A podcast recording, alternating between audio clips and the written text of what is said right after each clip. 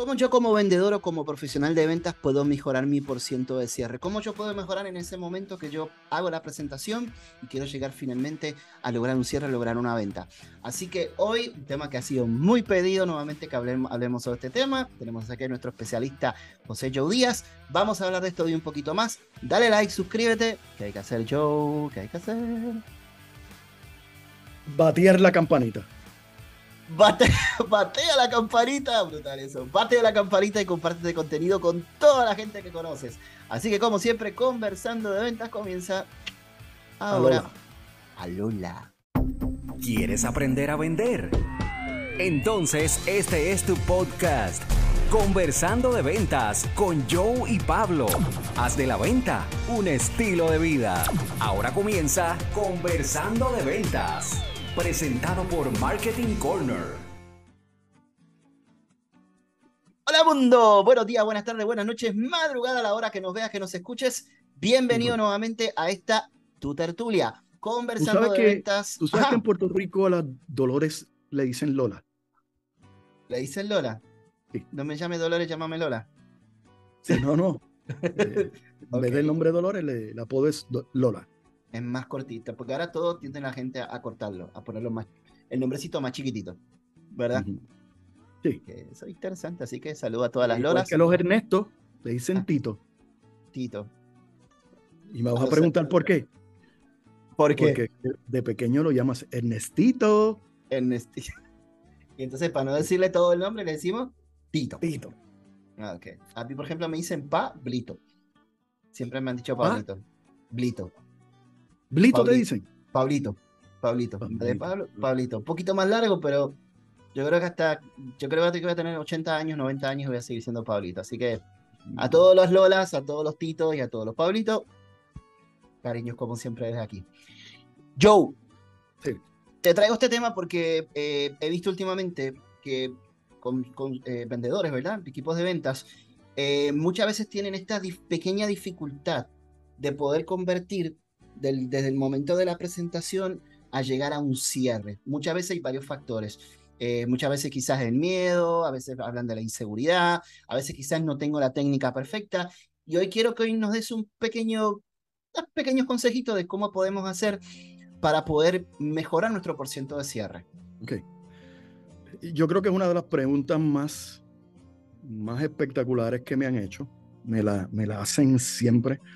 Eh, bueno, tú has estado conmigo cuando estamos dando seminarios de venta y la gente pregunta, mira, ¿cómo yo puedo mejorar mi cierre? ¿Cómo yo puedo dar mi...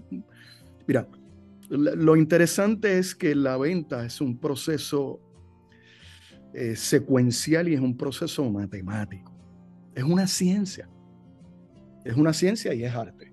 Es ciencia porque es técnica, pura técnica y análisis eh, y protocolos eh, ya establecido y es arte porque tú le pones tu estilo personal.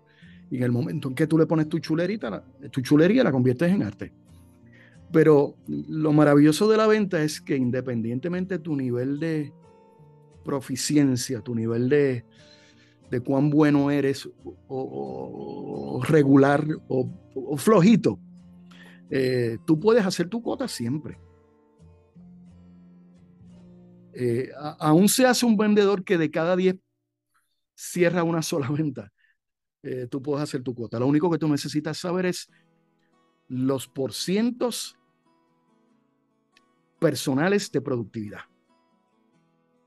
Por ejemplo, yo, yo tengo que hacer 100 dólares de venta al mes. Y cada venta que yo hago son 10 dólares. Así que yo tengo que hacer cuántas ventas? 10. 10 por 10 ventas al mes. 10 ventas.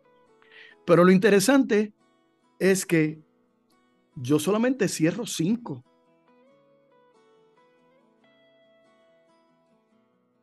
Yo solamente cierro 5. Quiere decir que para yo cerrar las 10 ventas al mes, tengo que duplicar mis gestiones. Duplicar mis gestiones. Tengo que hacer 20 contactos.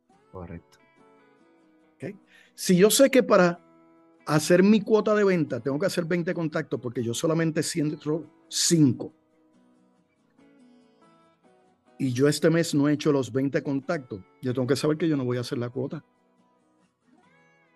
Pero si yo he hecho mis contactos, probablemente voy a hacer mi cuota o me voy a quedar abajo por uno o me voy a ir por encima por dos, eh, pero voy a estar muy cerca de la cuota.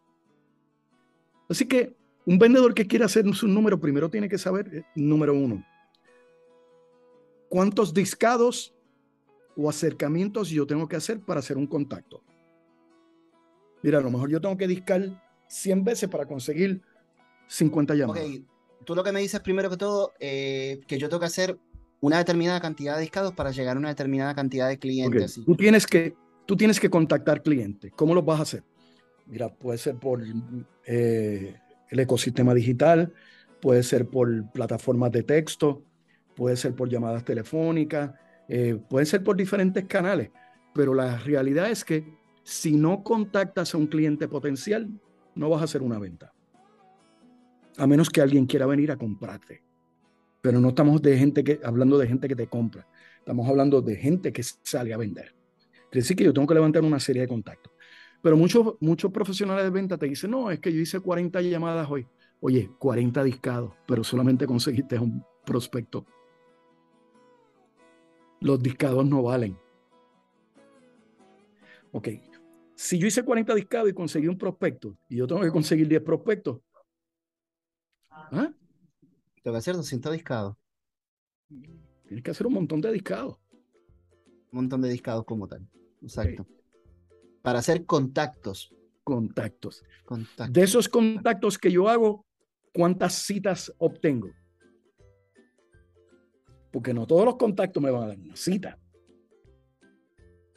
De todas las citas que obtengo, ¿cuántas presentaciones me permiten hacer? Eso es así. De todas las presentaciones que me permiten hacer, ¿cuántas yo cierro como una venta? Estamos viendo la cascada y generalmente la cascada tiene un rendimiento que a veces es creciente, decreciente o se queda estático. Pero si tú no conoces tu cascada, hay veces que vas a hacer los números y veces que no. El vendedor o vendedora que de verdad quiere hacer sus números, tiene que conocer sus números. Si yo quiero hacer los números, tengo que conocer mis números. Y ese es un ejercicio, wow, me da una pena. Solamente 2% de los vendedores lo hacen. Pregunta que te hago. Estamos en este mundo digital, estamos en este mundo de... de estabas hablando casualmente ahora mismo de contacto, hablaste de... Eh, podemos hablar de correo electrónico, podemos hablar de WhatsApp, podemos hablar de texto. ¿El teléfono sigue siendo para ti el método, el, el, la vía más efectiva para yo poder conseguir citas y conseguir presentaciones? ¿O también ya estas nuevas tecnologías tienen quizás el mismo valor, por ejemplo, que una llamada telefónica? Mira, lo interesante depende de qué tipo, de qué tipo de cliente o compañía, eh, si es business to business, eh, tú quieres accesar. La mayor parte de las compañías medianas a grandes tienen una estructura organizacional bien jerárquica, mecanicista. Tienen una oficina, tienen cuadro, tienen recepción. Eh, y cuando son lucrativas, muchos suplidores quieren venderlas y conseguir a quienes toman las decisiones no es fácil. Tienes que pasar por el sedazo de los teléfonos, del recepcionista, eh, del asistente, de todo el mundo. Si es un negocio de una sola persona, probablemente mandándole un texto o un WhatsApp, lo contacte. Pero es importante entender que ningún canal lo puedo menospreciar porque dependiendo del tamaño y el tipo de negocio, eh, yo voy a conseguir el cliente. Mira, a lo mejor yo quiero hacer un negocio con una farmacéutica y las primeras tres transacciones tengo que utilizar el cuadro, pero después cuando tengo el contacto, el contacto me da su teléfono móvil y después ya yo no tengo que tocar el cuadro, pero a veces tengo que entrar por el cuadro, a veces tengo que mandarle una carta Correo, correo real. Correo real, sí que ya eso como que no se, no se está usando tanto como, como antes con todo lo nuevo que está viendo. Al final del día, quiere decir entonces que yo para mejorar mi porciento de cierre no es solamente una cuestión de una fórmula mágica, sino que estamos hablando que hay que hacer mucha gestión. Hay que hacer gestión, gestión, gestión, gestión, para poder cada vez ir mejorando mi técnica y poder llegar más rápido a ese, a ese cierre que obviamente yo quiero lograr y poder mejorar obviamente mi ratio de, de presentación a cierre como tal. Mira, a mí me entregaron un proyecto de ventas, una compañía, eh, y yo le pedí, yo le pedí al, al dueño de la compañía y, a sus socios inversionistas que me entregaran, mira lo que pedí, me entregaran a una gerente que no tuviera experiencia en venta. Que no tuviera experiencia en venta y que me dieran el grupo de vendedores nuevos que no tenía conocimiento ni experiencia del producto. Lo único que le pedí es, quiero un plan de compensación no de ventas por los primeros tres meses, sino por gestiones. Así que la gerente que me dieron no iba a comisionar por ventas, iba a comisionar por gestiones. Y los vendedores no iban a comisionar por ventas, iban a comisionar por gestiones. Interesante. Se le entregó un plan de trabajo y, tenían que hacer 25 eh, llamadas diarias. Tenían que hacer 14 eh, seguimientos tenían que meter la data de todos los contactos en la plataforma de CRM. Tenían que hacer cinco presentaciones mínimo semanales. Nada más. No tenían que vender. A los tres meses, ese equipo sin experiencia, con una gerente que no venía de ventas, sobrepasó los números de los equipos que tenía la compañía y que tenían 5, 6, 7 años experiencia en venta. Porque la gente le da trabajo entender que no tenemos control de la venta, pero tenemos control de las gestiones de ventas. Si tú haces las gestiones de ventas de acorde con tu desempeño, tú siempre vas a hacer los números.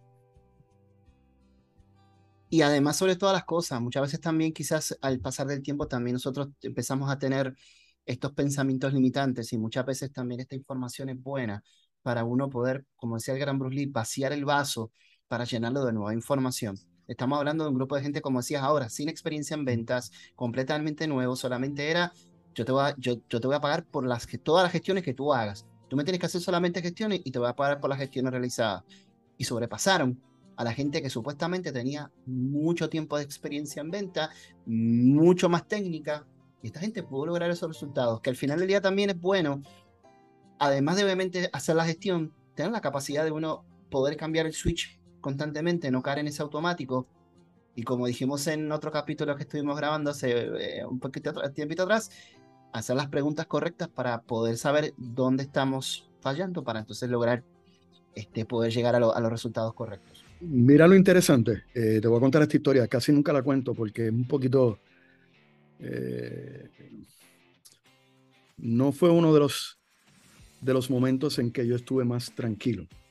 Eh, yo estoy con este cliente potencial, una compañía muy, muy, muy, muy grande, y estaba con el vicepresidente de venta, el presidente y la vicepresidenta ejecutiva. Y entonces yo le estoy explicando el, modelo que trabajamos en Peak Performance y el modelo de gestión. Y el, el vicepresidente de venta me dijo, mira, eso no funciona. Eh, nosotros hemos tratado todo y, eso no funciona. Eh, quizás te funcionará en otra, en otra industria, pero tú no conoces nuestra industria. Eh, y, y, se puso arrogante.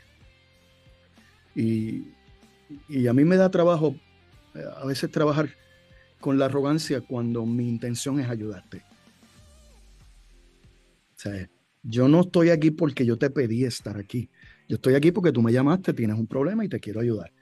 Y tras de todo eso te vas a poner arrogante. Mira, vamos a hacer algo. ¿Cuánto tú le pagas en comisión a tus vendedores? A nosotros le pagamos entre un 15 a un 18%. Vamos a hacer un negocio. ¿Tú crees que no funciona? Yo creo que funciona. Vamos a hacer algo. Yo no te voy a cobrar por mi servicio. Y vamos a trabajar este proyecto seis meses.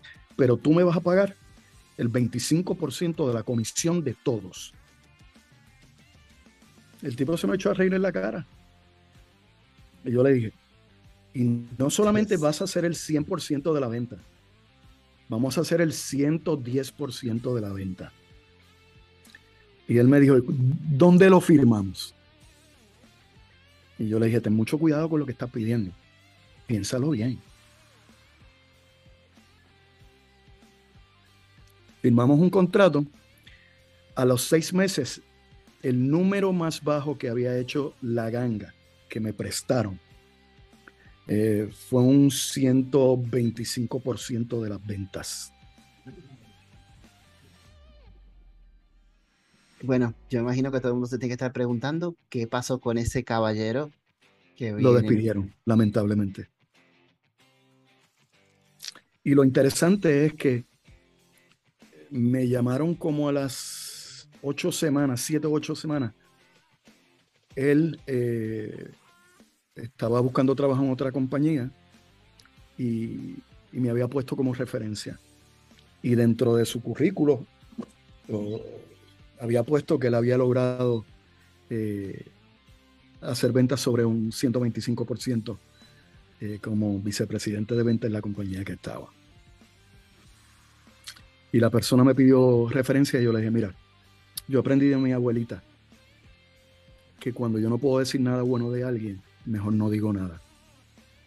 Así que no te voy a dar información. Y lamentablemente en este mundo todo se sabe, y menos cuando tuvo esa... Ah, nosotros como seres humanos cometemos errores, pero siempre es importante poder escuchar, aprender. Y como siempre hablamos, eh, cuando uno hace un cambio pasa por cuatro estados, el estado de aceptación, el estado de negación, de rechazo, de exploración y aceptación. El problema es cuando yo me quedo en los primeros dos, en el, estado de negación y en rechazo.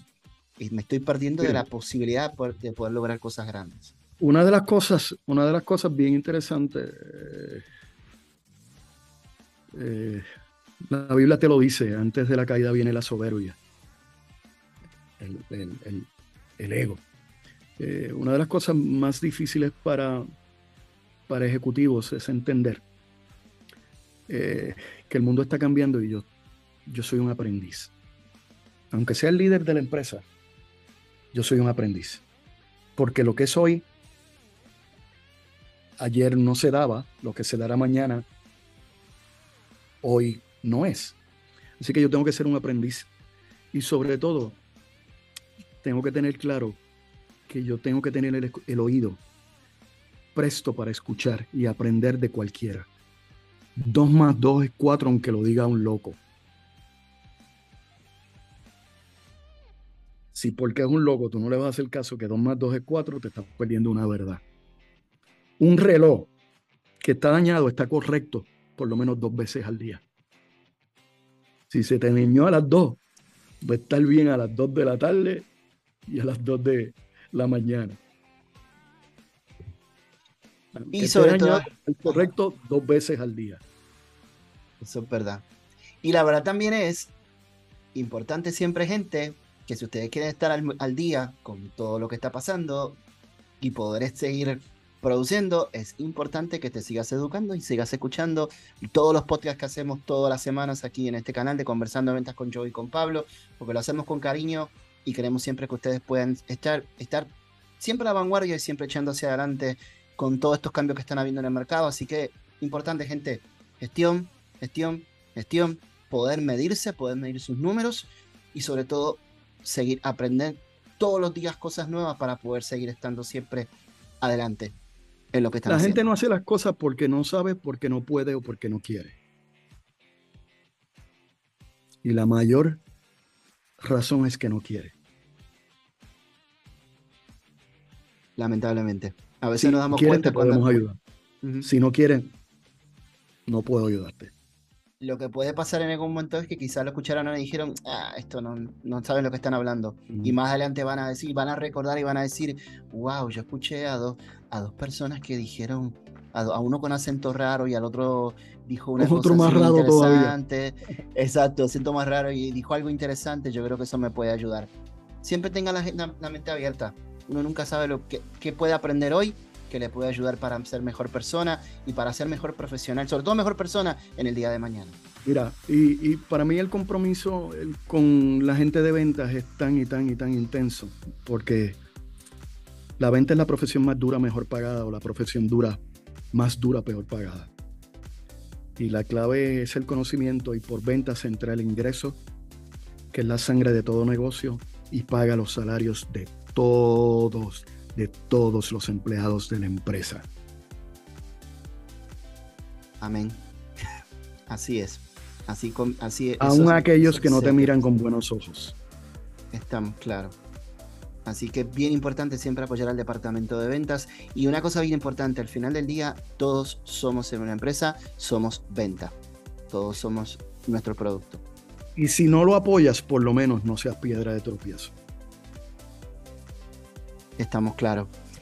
Joe, este podcast ha estado espectacular, así que nada, gente, importante, compártanlo para que la gente nos siga, nos siga, recomiéndelo para que YouTube nos siga recomendando, para que más gente pueda ver esto y para que, como dijimos anteriormente, sigamos aprendiendo cosas nuevas y sigamos echando hacia adelante para todos estos tiempos que se van a estar, van a estar viniendo. Así que, como siempre, www.peakperformancepr.com, www.peakperformancepr.com, en Facebook José Joe Díaz, en YouTube Google Podcast, Apple Podcast, Spotify, Anchor FM, conversando de ventas con yo y con Pablo. Tenemos contenido nuevo todas las semanas para que sigas haciendo de la venta y de tu venta un estilo de vida.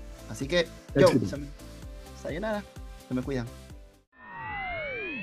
Marketing Corner presentó Conversando de Ventas con Joe y Pablo.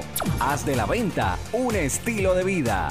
Hasta el próximo capítulo de Conversando de Ventas.